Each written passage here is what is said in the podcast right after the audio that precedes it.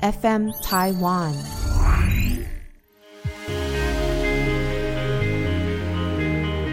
欢迎收听这一集的纯言纯语。这集的主题非常的特别，我们要来聊的是酒店鬼故事。当然，播出的时候，呃，农历七月已经过了。不过，酒店发生的鬼故事呢，是不分月份的。请来的来宾呢，是有十五年资历的。酒店经纪公司老板一黄，欢迎。嗨嗨嗨！我跟一黄其实算认识了几年，那为什么认识呢？哎，不告诉你们。总之，我请得到十五年经历的人来上这一集节目就够了。好，律师来宾呢是陈克玉律师，欢迎各位听众，大家好。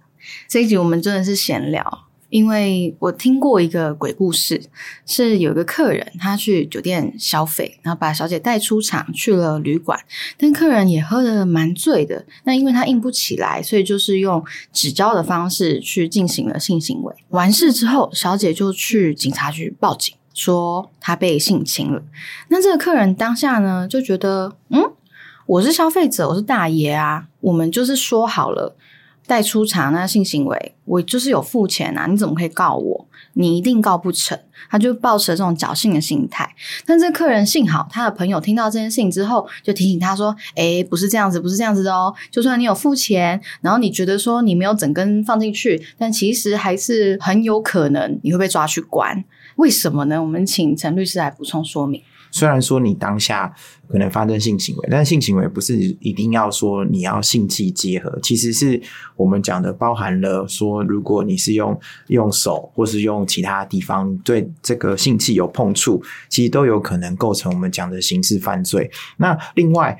我们讲说这个妨碍性自主，其实最重要就是你有没有违反对方的意愿。那即便你一开始的时候对方是同意的，但在要发生的当下，如果对方是表明拒绝发生这件事情的话，还是有可能构成我们这边讲的妨碍性自主的犯罪哦。好，那我们接下来会请英皇跟我们分享一些酒店鬼故事。那这些故事会围绕在不同的角色身上，所以听这一集的你，不管只是对这个议题感到兴趣，还是说你平平时呢，因为应酬的关系，或者你单纯就喜欢去玩，呃，客人角色，又或是你是从业者，不管你是少爷还是小姐，又或是干部，我们都非常推荐你听这一集。那第一个故事，我们先从酒店少爷有两个最不可以犯的大忌，一个是私拿小费，啊，小费是要呈报的吗？嗯，正常来讲，小费是要呈报。例如说，今天有十个少爷，然后今天小费总共有一万。那一个人猜就是一千块，可是你如果没有交出去，那就是你自己私拿，大家的利润就变少了，所以这是一个酒店少爷的大忌。可是以客人的角色，如果我想要给这个人小费，我就想要给这个人啊。嗯，那个是客人的立场，可是少爷立场就是大家一起努力为这间店打拼，为了这份工作，为了大家的薪水，就会努力跳小费啊。但如果你自己私拿了，那就是大忌啊，就是没办法。那陈律师，这个部分如果在。牢固关系里面的纠纷会成立吗？一般餐厅有的小费，它是会在那个柜台有一个箱子。那像这种的话，基本上其实就是呃所有的员工去做均分。但如果你是像个人，你去给这个服务生一个小费的话，其实是他单纯的赠予给他。所以其实，在法律关系上面，其实他没有一定要。拿出来分给其他人，但是如果我觉得像这种比较像是职场文化，对职场文化比较像是一个革命情感，我们就是一个团队，那他可能会拿出来做一个均分，这样子。会对于凝聚团队的一个就是团队意识，对团队意识来说是有帮助的。我在想，应该是这样了。你知道我录这一集非常期待，就是这样，就是我们在讨论 在酒店发生的一个行为，然后你看哦就是以店家方看待跟法律方看待，跟我们最后讨论出来的共识，这个过程我就是期待很久。好，我觉得它不在非黑即白的范围里。嗯，像我们会讲说，嗯，他有他的职场文化。好，那第二个大忌呢是哦，跟同店小姐发生关系，所以跟不同间店就没关系。对，因为就是不要在自己吃饭的地方拉大便嘛。我们是这样一言一蔽之是这样，因为你如果自己在同店里面可能是交往了，可是结果他在上台的时候，这个小姐跟客人亲密的亲密互动，那你如果你当少爷啊，你不开心去揍那客人，那这会有影响啊。要么就是小姐离职，要么就少爷离职啊，对公司来说都是一个损失啊。而且店家还会跟少爷签这个合约，他会写，就是说不能跟同店的小姐可能出去吃饭，哦或者是牵手这些东西都不行，不要在别人田里面绑鞋带啦。哦，对，我发现一晃好多这种，就是 好多这种句子，很有趣。好，那那其实酒店的薪水是领周薪吗？有些店是当天领，然后有些店是日领，那有些店是领周薪。每间酒店会有它的那个模式，不一定一样。我甚至还会有领班先押五千到一万为保证金，离职后三个月确认跟小姐没有任何的联络和关系才会返还。我都用第一人称来叙述好了，好好这样比较好讲。对，就是我以前在上班的店，它是要压满二十万，然后押满二十万是什么？因因为就是每个礼拜会压五千到一万啊，对，然后压满二十万，然后你离职后三个月都没有跟小姐有任何的关系的时候，他就还会还你。然后直到压满二十万之后，你就领全薪了，就不会再被扣这个了。那我方便问一下，酒店少爷他们日薪大概多少？依照店家不同会有所不同，有些是底薪的。很久以前，大概十几年前的年代，底薪的大概四万加三千呐，嗯，拆小费的有到十到十五万左右。哇，这么多！嗯，十几年前十到十万很多哎、现在也还是有啊，对，哦但基本上都大概有六七万以上。刚刚听说哦，每周压五千，一般人可能没有办法想象，想说啊，有人会愿意去上班，每个礼拜被扣走五千块的薪水，那其实是比例的关系。我记得我第一次领薪水的时候，一个礼拜是二七六零零，至今我都还记得。七六零零，哎嗯对啊，那个你一周就领二七六零零，对啊对啊对啊，十几年前，嗯，好厉害哦！可是上班很累啊，一天工作十四到十七个小时、欸，而且会日夜颠倒啦，这样看起来是十四到十十七是到早上，那你们几点要开始上班？啊晚上大概七八点左右。我们有分五晚班啊，五场的话下午一半或二半，一点半或二点两点半。哦，就开始进去上班了。嗯，对，其实我对于舞场的存在也觉得很特别，就是应酬局，嗯就是吃完午餐然后就去店里喝酒，大部分都一个人来比较多啊，下午一个人，来。嗯，为什么他要一个人？我还以为是因为应酬才要去舞场哎、因为有些酒店舞场是变成摸摸茶的模式经营，哦摸摸茶就是 one by one 这样子。哦，就就变成不一样的形态。对对对对对，接下来是酒店经济，酒店经济跟小姐之间的经济约呢，听说是只有北部才有。北部的经纪人之间会比较竞争，然后不知道是谁想出来经济合约这个东西，对，然后就可能大家换经纪的时候，忽然冒出这个经济约，嗯然后嗯可能兄弟跟兄弟之间，黑道跟黑道之间就忽然就承认了这个东西，嗯，对吧？然后就北部就开始有这个东西了，如果今天这个小姐她想要去中南部发展，嗯，那她解约是要完全不用付管这张合约了。啊，他就不用管这张合约所以这个合约到底是什么意思？台北的酒店那么多，也要真的遇到了才知道，哎，你换去哪里？例如说，这个小姐在 A 店上班，她突然告知我要离职，结果过一年我才发现她在 B 店上班，那时候才会去要合约。对啊，但是如果中间都没发现的话，她就是就没有意义啊。但是就是要抓到啦，抓到才会有。那这个合约的内容实际上是什么呢？意思是说，呃，这个小姐她在酒店的收入是要跟经纪人拆分吗？不是，它是里面大部分比较不良的经纪人会把这张合约写在人事资料表里面。有一条比较重要，就是例如说，小姐在工作期间甚至离职两年内都不得更换经纪人。你如果说要回来八大行业上班，你还是要过来跟我这这个意思。哦，她的合约最重要的点是在这里。对对对，哎因为经纪人的收入来自于所谓的经纪费嘛，那嗯这小姐如果没跟我就没有经纪费啊，所以会有这个经纪合约产生。所以说，这个合约它除了有这个拆分嗯，之外，还有绑他离职后，你如果要再重回职场，你还是要跟我，对，因为一般我们想象的经纪约都是收入的拆分而已没。有没有，跟收入完全没关系，那张合约跟收入完全没关系。拆分的部分呢？简单来说，就订单会发给我们一笔钱，然后我们再拨薪水给小姐。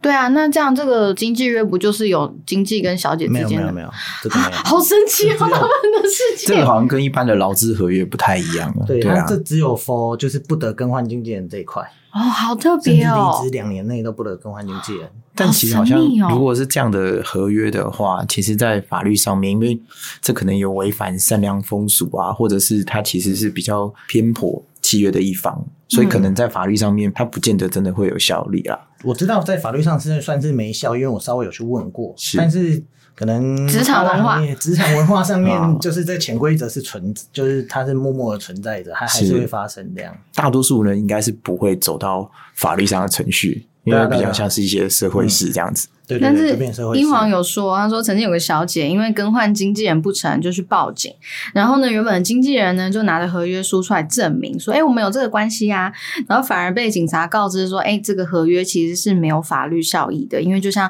刚刚陈律师讲的，他其实营业内容的本体有涉嫌危害我们就是我们讲的可能违反善良风俗啦。那这个在民事契约上面不见得会产生效力，所以警察可能呃有告知他这件事情。嗯，接下来要聊的案例呢，有点复杂，我让英皇说好了，因为这个故事我看起来超复杂的。嗯、朋友的朋友找我帮忙啊，但是我用第一人称来讲比较好讲。就我跟一个朋友一起去酒店啊，那个朋友是酒店干部，嗯。然后可能我们就两个男生，然后点两个小姐，然后在店里面，我们也自己也跟妹妹谈好了，就是可能也等一下去旅馆，嗯，就是两人瑜伽运动嘛，对，就是谈好这样子。我跟 A 女，然后我朋友跟 B 女都各自开了一间房，然后但是我跟 A 女还没有到达瑜伽的时候。瑜伽运动的时间，然后 A 女就跟我讲说，哎、我们去找另外一对一起玩这样子，然后我也不疑有他，就一起去朋友的房间。但是朋友跟冰女已经办完事了，运动完了啊，就离开了嘛。后来就是酒喝下去，大家也觉得好像可以玩得起来，就想要三人行啊，过程都很正常啊，女生也没有觉得不开心，因为我朋友本身就是干部嘛，我就把那个运动的钱给了这个，教练费，对对对对对，就给了那个我朋友，因为他本身就酒店干部，我也不疑有他。结果我的朋友却没有把这个钱给小姐，嗯，那小姐就会觉得啊，我被白嫖了。是，然后变成他去提告，但是我也觉得莫名其妙，因为我在好像不知道多久之后就收到那个法院的传单，我还觉得哎，到底怎么样？我就问我朋友，问说，哎呀，这个是怎么样？怎么会这个样子？他说他处理就好，结果他的处理是跟小姐说，不然你去提告啊，嗯然后变成就是明明我付钱了，但是我还是被告了性侵这件事情。啊，反正这件事情就进入到了诉讼程序。那这个当事人呢，就有透过一些关系找到这个小姐，就去说明事情的原委。他没有不付钱，他有付是呃这个共同朋友没有付给他，才让小姐在法庭上面改口供，事情才平息。我想问一下陈律师，像是这样的案件啊，如果进入到程序了，那原告突然改口供，是真的就百分之百的可以帮这个被告脱罪吗？因为我记得妨害性自主好像妨碍性自主它是非告诉乃论的犯罪，所以基本上是，即便告诉人可能改口，然后或者是啊、呃没有决定没有再继续提告，但是我们司法机关还是必须要继续处理的。但是通常如果像这种啊、呃我们讲说，如果你是有这种性交易，或者是可能去酒店发生的事情，如果法院不管是检察官或者是法官，可能了解到说女方可能从事的工作，或者是她当时呢，比如说进入旅馆，然后看到她的监视器，还有看到她的神情态度，不像是被强迫的，那也不像是被勉强做这件事情的话，那其实会参考很多其他的因素，因为性侵害犯罪最难就是证据，嗯。因为它就是一个很隐秘的情况下发生，所以如果这个告诉人他愿意改口，然后并且说明当时的情形，那其实会对于案件来说，那检察官比较可以去做出一个不起诉处分，或是法院比较能够去做出一个无罪判决。所以改口供不是说一定不会沉罪，嗯而是机会会比较不会有后续的这个司法上的处分啦。嗯对，所以基本上像这种案件，就是可能在酒店发生或性交易发生的事情，其实说穿了，就是你能不能证明说，其实当时可能是一个金钱上的纠纷，嗯而不是真的有违反他意愿的情形。嗯对那时候，嗯那时候后面那个小姐改的口供是喝醉了，记错了。哦他对，这个其实其实也蛮常会记错了啊是这样。法官是聪明的，他知道你们价钱谈好了。司法实务上还是会看双方的状况啦，嗯那也会看，就是说他可能从事的工作是什么，然后会有行政上的一个就是影响。所以我觉得这个案里面，可能法院也觉得说，诶，嗯，虽然说就是可能他有提告没有做，这他也愿意改口，你们也谈好了，那他就有办法做出一个不管是不起诉处分或者是无罪判决。嗯，对，那我好像就后面就不起诉了。对啊，所以因为他毕竟是一个非告诉乃论犯罪，所以他不是单纯撤告就没事了。嗯，对，那我们反过来哦，如果说是在一个没有性行为，或是说这个小姐她就是没有做所谓全套服务的情况下，例如按摩店，那有些小姐她就只做半套。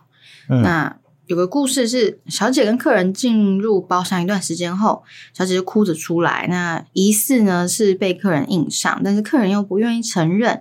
那毕竟包厢里面也没有监视器，无从查证。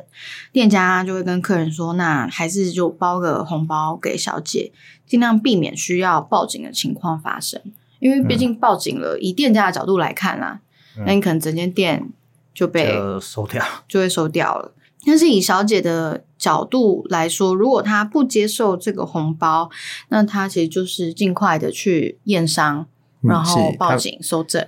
对他必须要留下一些证据啦。像其实，在很多性侵害的案例里面，他是他可能第一时间他因为很恐慌恐惧，然后他就可能就是冲到厕所去洗澡，然后就觉得自己被弄脏了。其实会破坏掉我们讲的，就是留下证据的最好机会。就是我们刚才前面讲过，像性侵害的犯罪最难就是举证，因为性侵的情况其实发生的时候，就是说天知地知你知我知，没有其他的证据了，所以我们只能找到一些客观的间接证据来佐证这件事情。嗯所以当下如果真的你觉得自己有被性侵，那一定要赶快去留下相关的一些依据，不管是当时穿的衣物，或者是身体上有没有留下一些基证，这个都必须要赶快把它做一个取证的动作。而且像刚刚的情况，如果说店家请客人包红包，那也许小姐她当下拿了，但是后来想一想，她还是不愿意接受这个事实的话，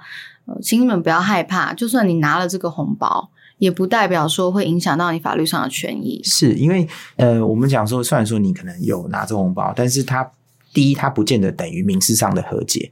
就算你民事上和解，你还是刑事上有提告的权利。所以，如果你今天就是呃真的有发生这件事情，因为提告是你法律上的权利，即便你有签契约说哦，我不要再提告，但是。它并不会约束你，并不会拘束你说你不能够提高，因为这是你本来就是应该享有的权利。嗯，是。那我想问一黄啊，以经济这个角色会有什么职业伤害吗？不是我自己发生的，我单从第一人称来讲，我曾经借钱给一个小姐，然后她借到钱之后很长没有上班，导致她没有收入，然后也还不了我钱，然后我就打电话请她就是回店里上班，然后也催了一两个礼拜，结果那个小姐跑去跟她干哥哥讲说，她经纪人也就是我逼她去上班，逼她去酒店上班，但都没有跟她跟她干哥哥讲说她有欠钱。然后他干哥为了他替他出头，然后找了二三十个人，就是把我约出来，然后约在公园说要还钱。二三十个人，要么拿球棒，要么拿刀，然后就我们下车，我跟我朋友下车的时候就被砍伤了，我被砍到重伤，然后住加护病房这样子。加护病房那那很严重，真的啊真的 真的然后很严重。然后当天也就那件事情闹蛮大的，然后警察也当天也把所有人都抓到了，然后后面就进入司法程序，好像是那个杀人未遂。嗯，就如果是这种拿刀砍的话，他基本上前面我们讲说立案的时候，嗯那杀人未遂还是要看，因为其实同样都是砍，那你有可能是伤害，因为可能重伤未遂或是杀人未遂。嗯那在司法实务上，就是你砍看你砍的位置，哦，是看位置哎、就是位置还有客观上的情况。所以比如说你哎针对针对，比如说你只针对腿去砍，那这个时候你可能要成立杀人未遂比较难。可是你是针对比如说脏就是身体的脏脏器啊，嗯。或者是头部，哦那这些位置你去攻击的话，你可能就会被认为说这个是有杀人的故意，因为哦。伤害啊、重伤未遂或者是杀人未遂，其实差别就在于是你到底是什么样的故意下身体的部位对那他可能用身体的部位来做判断，但这只是一个参考因素啦，嗯。然后还会看你。当时，比如说你在砍的时候，你有没有喊什么东西？比如说啊，我要砍侯一系，哦啊，对不对对对对对对。那如果有这个的话，它可能会作为一个参考因素，所以它其实是综合情状，但是蛮多都是用所谓的就是你砍的部位，然后会嗯有不同的故意，然后会有不一样的处理方式。对那如果是砍到背的，因为那时候背是被整个划了一大刀，大概背的话，我觉得因为有时候在这种案子里面，其实被害人他在被砍的时候，他自己也会闪会躲，嗯。所以其实他会看你客观的情节，嗯。对，以及说你们之间有没有一些恩怨啊，嗯。有没有恩怨严重到你真的想要杀他杀他？嗯对，所以只是看还是要看个案去做判断。嗯像这种债务纠纷，其实还蛮常发生这种砍砍人的事情。那其实像这个，除了我们讲杀未遂，还有所谓聚众斗殴啊等等的犯罪。那所以这个就是的确是有可能构成这些相关的一些刑事犯罪。嗯，那这件事情最后是怎么落幕啊？最后就和解，对方也是找我们和解啦，然后和解的时候他们是要求就谈和解金嘛，嗯。但是我也不太知道他们到底是刑事还是民事上面的和解，反正就是谈好最后是三十万和解这样，但是主要主揪人对方有两个，也就一个人要支付十五万，可是如果说一个人拿不出来，但是两个都提告的样子，嗯。就是另外一个人也要想办法帮他生出十五万来，哦就是他可能是告他连带赔偿这件事情好。像是这样子啊，因为哦如果呃，这个差别在于是说，如果当时是用杀人未遂的话，那因为他其实法定刑本来就比较重，他是十年以上有期徒刑，即便是未遂可以减轻，但是他刑责还是很重。所以如果他是呃最后起诉罪名可能是伤害，那法院可能用伤害去判断的话，如果有和解有撤告，那可能这件就不会成立。但是其他的可能聚众斗殴等等还是会成立犯罪啦。但是像这种这种情形，这种案子其实大部分都是和解，对于双方来说是比较好的，因为你和解，那你告诉人可能在法庭上面，你对你替你讲句好话，然后说哦，他其实没有想要杀我的意思，那可能。原本的罪名是杀人未遂，可能就可以变成哎，比如说重伤未遂或是伤害，其实说刑度上就会差很多。嗯。所以像这种大部分的案子都会希望这个加害人跟被害人之间能够去达成和解，因为其实说实在，能够获得一些金钱上的补偿，就是当事人来说是最好的。嗯。对，我那时候和解也发生一件蛮有趣的事情，就是他们要求要分期，嗯，分就是三十万分期付付款，然后我们老板就问他说：“啊，你认识我吗？”然后就是认识被砍的那个人嘛，嗯然后他们说不认识。那你分歧的对象是不是找错人了？你分歧的对象应该是你爸、你妈、你亲戚、你女朋友，嗯，对啊你去，找他们分歧才对啊，怎么会来找我们分歧？对啊，哎，结果他们听完这句话说：“哎，还真的三十万就拿出来了。”你还去开导他们怎么找钱来？对啊，因为讲的也蛮合理的啊。你分歧的对象怎么会是我？我不认识你，对啊，对啊，你要去找你朋友分歧吧，嗯对啊，其实，在司法实务上面也是啊，就是如果你有分歧的话，其实对法院来说，他会觉得当事人有没有直接获得补偿很重要。哦所以我遇过是，就是他是一个诈欺的案子，然后法院呃诈欺的人跟被害人，他其实有达成和解，但只是用分期的方式，只是因为他分期可能每个月只能还个两千三千比较少的金额，所以。这时候法院就是在量刑上面就有考量说，哎，你是没有完全给付这些赔偿金，所以在减刑上面没有减这么多。哦，对，所以哦我觉得，如果如果在和解上面，你如果能够一次给付，其实对于法院来说，可能在量刑上面，的确在参考因素上面会有一点差异。对，这是之前有发生过的情况。嗯，对啊，就是他会觉得，哎，那你饭后态度良好嘛，至少赶快还还钱给这个被害人这样子，所以可能他还是会看个案里面来做判断。但有的时候，如果你要分期，可以，比如说他有给你缓刑，那你缓刑的条件就是你要按时还款。嗯比如说，我让你对缓刑缓刑三年，那给你每个月还多少钱？嗯那这样的话，你就会有一个心理压力在嘛。你如果没有按时给付的话，会被撤销缓刑，所以它可能会变成一个条件。嗯我突然想到一件事啊，一般的店家如果跟客人之间有消费纠纷，反正就报警嘛，或者说进入到诉讼程序。但是我们在这一集最开头有聊到说，所谓的经纪约，因为本身的营业内容有可能就是涉嫌危害善良风俗，所以合约是不存在法律效力的。那当消费纠纷变成场景是酒店的时候，也会被套用吗？就是也就是说，如果有客人他去玩，他消费，但他不付钱就跑掉了，或是他说当场赖账，嗯酒店会报警吗？不会。酒店不会报警，他会对干部，因为客人来喝一定要透过干部。嗯，那这客人付不出钱来，这干部就要付。干部要帮客人垫付，对，那干部也拿不出来怎么办？那 那那就是 team 头，有一个叫 team 头的，每个干部都有一个头，嗯，然后他的 team 头要付。就像一层一层上去，这样一层一层。上去，因为 team 头下面有很多干部嘛，啊，team 头会赚所谓的 team 头费，嗯就，是干部出桌，team 头有钱赚，你要赚这个钱，那你就要背这个账。所以也就是说，在酒店工作，不管是什么样的角色，好像发生什么纠纷，也很难透过报警或者找律师处理。耶。嗯，大部分比较不会啊，大部分酒店的金额都说大不大，说小不小啊。嗯对啊，就是一个人来喝几千块、几万块这样子，嗯，你闹到法律上好像 不符合效益。对啊，对啊，对啊。嗯，所以酒店的消费纠纷就会因为那样而不存在嘛？应该是说，嗯，因为酒店消费可能还会有，比如说酒的钱啊，或者是其他的。那一般我会觉得是说，可不可以去做法律上的主张？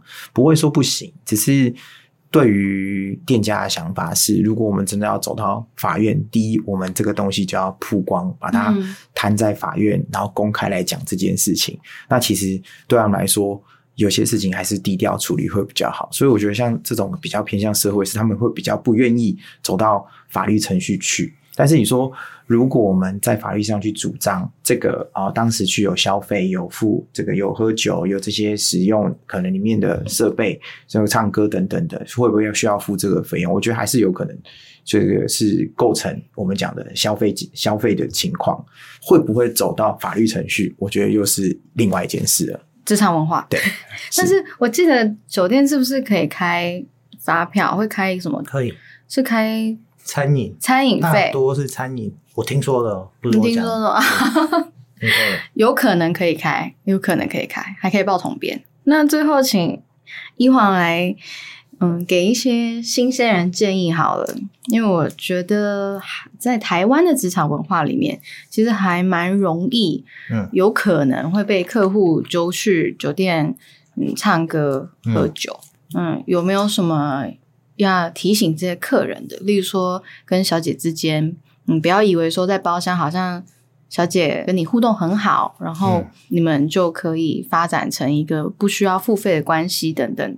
应该是说，如果男生来酒店的话，首先要注意的就是你找的那个干部嘛。男嗯生要来酒酒店喝，一定要找干部；女生来酒店上班，一定要找经济嘛。嗯，那你男生来喝的时候找这个干部，你一定消费要问清楚，不然你会哦被灌单。有灌单是什么？灌单就例如说，呃，里面再给你灌一些有的没的，嗯比如说包厢费啊、经理台啊这些东西，它都可以灌进去。嗯甚至一瓶水，他给你收三百的，也有可能你会有嗯，啊。对啊，趁你喝醉的时喝醉的时候候再给你买单呢、哦，对，所以消费的金额最好是要先问清楚，嗯对，然后尽量是找朋友有认识的去比较好了。嗯，不要自己随便就 walk in 一间店。嗯，对对对对，那有没有什么建议要给想要多赚一点钱的女生？如果要想要应征八大行业的小姐这一块的话，在经纪公司里面不要签署任何关于你签名的东西。但是如果真的是纯人事资料表你要写的话，那你要看清楚里面的条文内容。嗯有些经纪公司是真的比较无良的，就是你一进去就会闻到一些塑胶味啊，就是毒品的那种啊，嗯就不要去那种经纪公司。哦还有可能用毒品去控制小姐。对对对对对，所以你薪水袋可能就不只是那些结束钱，你还有哦还有一些粉末啊、裤子啊什么的嗯那些代号这些东西产生，就尽量找嗯、呃比较知名的经纪人之类的，嗯，可以问个问题。好啊，问啊就。是我们以前店里发生过一件事情，就是呃有一个啊，算了我又再用第一人称好了，我找朋友来喝，我找朋友来喝，可是我们来消费，消费到一半的时候，我跟嗯、呃我跟我朋友讲，哎、我下去要买烟，然后就人就不见了，然后我就打电话报警，报警说，哎、这间酒店压人，然后就有警察来店里，看到朋友跟小姐玩的很开心，是因为不想付不出钱不想付这个钱，就类似吃霸王餐的概念。对对对，类似吃霸王餐的概念。然后结果我们就请这个人，请他们两个人去我们办公室闲聊，对，就是也不是闲聊，就是请他们来解决这件事情，就是他跟你爸、你妈、你老婆还是你女朋友想办法送钱过来。对，然后结果那个人又报警说我们压人，但是我们没有任何就是强迫强迫他们举动，就只是把他们带到，哎，不然你跟我们走，我们看怎么处理这样子。嗯，对啊，我们也没有，我们其实打开门做生意也不是要跟你们玩 gay 啊，还是干嘛？就是你来喝，我们有钱赚，我们当然很开心了，我们不会去搞一些有的没的。但是你没没带钱来喝，那你就是来乱的嘛。我们也没有要打你，也没有骂你，就只是请你来解决这件事情，这样。嗯，然后就他报警，这个就类似去餐厅吃霸王餐的概念。像我们讲说，我明明知道我没有付钱的能力，但是我还是去你店里面消费。嗯其实这可能涉及到刑法上的诈欺罪的问题，所以其实哦店家是可以针对这个部分，他其实是可以反告他的。但是一般来说，店家可能就不希望说不要走到法律层面，不要闹大，对啊。所以基本上以客人跟店家来看，呢，比较像是一个消费的纠纷啦。但是如果店家可以做主张的话，我觉得比较像是杂起，因为嗯的确他从一开始他就没有这个我们讲说付钱的能力。就比如说我今天没有钱，我还跑到加油站，然后请他帮我加油，加了油之后我就直接开车跑掉。嗯像这种的话，可能就是会构成我们这边的财产犯罪。啊所以我觉得这个案子就有点类似这样的情形。我知道一晃，你们你可以请你的朋友，就是做个文宣啊，就把那个诈欺的构成要件写出来。对然后，如果下次有客人就不付钱，嗯到小房间的时候就哎，请参阅这一份 说明书对，。因为这个比较难，就是难在证明说你一开始知不知道自己没有付钱的能力。可是因为他刚才有做一件事情，他跑去先报警嘛，嗯然后这个地方他可能就可以证明说，哎、其实你一开始就想要预谋犯罪，嗯那就有可能。但是比较难，就是你要证明他有那样子的故意啊，所以举证上面会有一点难度。但是有时候消费纠纷跟诈欺，它真的就是一线之隔。那如果当下是不是有一些 SOP 可以做？例如说，双方写一个什么备忘录啊，然后签个本票，这样会有支付的效力吗？我们以前有写过啊，但是有时候就还要为了这些钱然后去追人，真的很累。对，其实说本票本身应该还是会有效力，但是他可能对方会主张这个本票，因为本票你一定要担保一个债权嘛，所以他可能会主张这个本票当做债权是不存在的，因为嗯我去消消费，你没办法举证我确实有这样一个消费存在。因为这个比较难，是因为难在不会让这件事情，就是一般来说可能不会想让他走到法院，嗯。那如果走到法院，你就是要举证嘛，那你就是要把这些证据拿出来。所以像这种难就难在举证这件事情那。他不能就当下写一张，说我今天就是今年几月几号几点，然后来这边喝了几罐酒，那因为就是没有带钱，所以我今天签了一张本票，不能这样写吗？呃，应该说不会不行，那只是会不会拿这张本票去法庭上面做本票裁定去做嗯执行的动作。所以就像刚才一黄讲的，我觉得大部分应该就是直接对干部或者直接对干部的人，对，就比较就可能就是必须他们要在做这个行业承担的一个风风险险啦。那但是我们请他到房间里面聊，请他打电话给他朋友送钱来，嗯，就他报警说我们压人这样子，所以这个地方可能在你们自己要保障，就是我在那个房间里面我安装监视器嘛，嗯。那我请你进去，只是因为你没有付钱，嗯。所以我请你想办法要先付完这个钱之后再请你离开，哦我也没有任何强制行为，我也没有对你做言语恐吓，嗯对，因为我们讲说。这个会不会构成妨碍自由？妨碍自由必须是我们讲的，你必须把它关在一个密闭空间，然后我就是强制你不让你离开。但是不管是强制罪，或是这是我们讲的这个妨碍自由手段跟目的之间，你必须要不具备关联性。所以我今天是因为你没有付我这个钱，所以我暂时的不让你离开，因为我可能将来要选择报警，还是要做后续的处理。嗯那我会建议说，这个地方可能就是呃有留下一些证据，不管是录音哦或者是或者是有监视器嗯，这样对双方也比较有一个保障啦。因为哦这种就事情就很怕论语各说各话。嗯对，哦对，你们就在小房间里面装一个监视器就好，宠物的那种也可以啊，那种比较便宜一点。好，虽然最后的讨论呢，我们会根据职场文化它的特殊性以及它的风险性，发现有很多的不确定性，但是也请大家不要这么白目。如果你要去玩，就请你有这个支付的能力，不然就算听完刚刚陈律师他的法律见解。觉得诶，我好像可以很皮哦，因为酒店可能也不想要惹麻烦，去报警或是走法律程序。但是我相信酒店应该会有其他催促你还款的手段。那还是呼吁消费者要有一个良好的信用。那这集聊了很多面向，从不同的角色去看待不同的情况发生。这集真的是我自己私心想做，因为我认为很多人不讲不聊，不代表它不存在。它在整个台湾是一个很历史悠久的文化，然后很多人都会遇到。那我不希望，不管你是少爷还是干部，还是呃小姐还是客人在不熟悉自身权益的情形，遇到了一些状况发生的时候，不知道如何保护自己。那今天非常谢谢陈律师以及一黄的分享，谢谢大家。谢谢。听完这集，如果你觉得有趣，或是你觉得有受到一些帮助的话，请帮我留下五星好评，也可以留言告诉我们。大家下次见，拜拜。